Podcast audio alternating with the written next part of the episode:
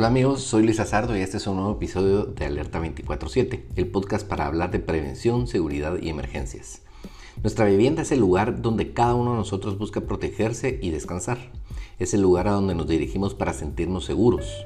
Por ello debemos invertir un poco de tiempo y recursos para hacerlo. De verdad, un lugar seguro. Y si pasa algo, tengamos lo necesario para responder a una emergencia. Por eso hoy hablaré sobre el equipo básico que se necesita para atender una emergencia en nuestras viviendas.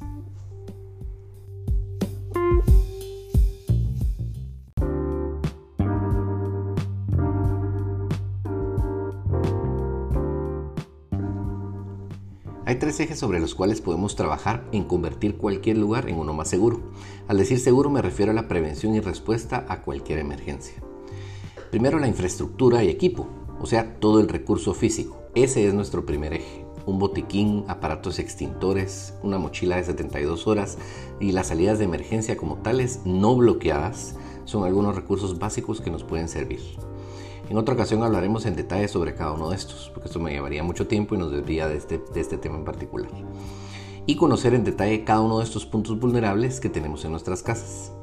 Regularmente son la cocina, si es que tenemos cilindros de gas propano, la bodega, porque guardamos químicos y al momento de un sismo, por ejemplo, pueden eh, terminar mezclándose y desconocemos las consecuencias. Y si estamos en un edificio, los ventanales. Los estudios regularmente tienen libreras grandes y son puntos a considerar. Al momento de un sismo pueden caernos. Todo esto nos sirve para tener un mapa mental de los lugares donde uno no debe de ir en caso de una emergencia y por otro lado nos permite encontrar el o los lugares más seguros. Estos lugares seguros son nuestras zonas de seguridad que todos en casa deben de conocer y tenerlo bien claro. El segundo eje es el recurso humano. Nuestra familia debe estar entrenada en asistencia prehospitalaria, incendios y rescates.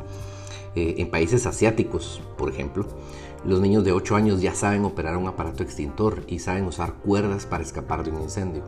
Nosotros carecemos de una legislación básica en este tipo, de este tipo eh, y no tenemos contenidos, por ejemplo, en el currículo nacional base, eh, más allá de una pincelada muy discrecional que deja totalmente pues, sin información a, los niños, adolescentes y, por ejemplo, en el caso de los adultos, no digamos. Esto es fundamental y los cuerpos de bomberos, la Cruz Roja, con red y empresas privadas tienen programas de capacitación eh, a ellos podemos acudir, ya sea solicitarnos, eh, solicitar información, solicitar capacitación que nos incluyan dentro de sus programas. O sea, hay muchas cosas que podemos hacer ahí. Es importante considerar que esta capacitación sea ajustada a nuestro contexto y a las condiciones de nuestra familia y de nuestra vivienda. Eh, y después practicarlo regularmente. Un pequeño simulacro cada seis meses sería excelente. Esto es un factor fundamental y muy importante que puede ser determinante a la hora de una emergencia. un grupo de personas, en este caso una familia, que ha practicado, sabe qué hacer al momento de una emergencia. Y esto en muchísimos países ha sido la diferencia entre la vida y la muerte. El tercer eje es el sistema, o sea, un manual que le explique a las personas qué debe hacer con el equipo y cómo lo puede utilizar. Eh, Conrado lo tiene claro y por eso sugiere y digo sugiere porque es lo único que puede hacer legalmente. Lastimosamente no hay una ley eh, que les permita hacerlo de otra forma. Que se haga un plan familiar de respuesta a emergencias. Ustedes mismos lo pueden buscar en el sitio de Conred, www.conred.gov.gt. Eh, ahí van a encontrar una pestañita que dice familia y adentro de esa pestaña hay otras pestañas, pero ahí dice plan familiar. Ahí van a encontrar eh, un manual y un machote para hacer su propio plan de respuesta familiar a emergencias. Eh, esta es una experiencia enriquecedora para todos en la familia, eh, que identifiquen riesgos, que se capaciten y practiquen. O sea, es, una actividad familiar eh, que vale la pena poner en marcha. Ahora, en lo personal y con todos los años de experiencia, pues más o menos unos 24 años que tengo que estar involucrado en este tipo de temas, les puedo asegurar que las recomendaciones generales no son precisas a la hora de una emergencia. Por eso es importante que nos capacitemos y que eh, establezcamos un sistema propio. Y aquí les pongo un ejemplo. La recomendación general de incendio es que salgamos pronto del lugar. ¿Sí?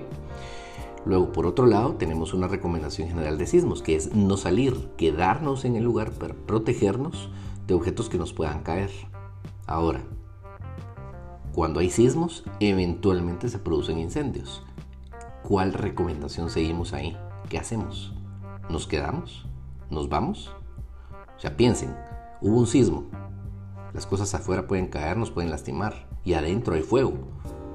No, no, vamos a saber qué hacer y yo ahorita mismo no les podría dar una recomendación general porque tenemos que considerar los factores específicos del lugar. Esto ejemplifica bien por qué es importante que nosotros mismos hagamos nuestro plan con orientación de profesionales. Si nosotros no lo hacemos, no lo hará absolutamente nadie más por nosotros y estaremos expuestos de forma innecesaria.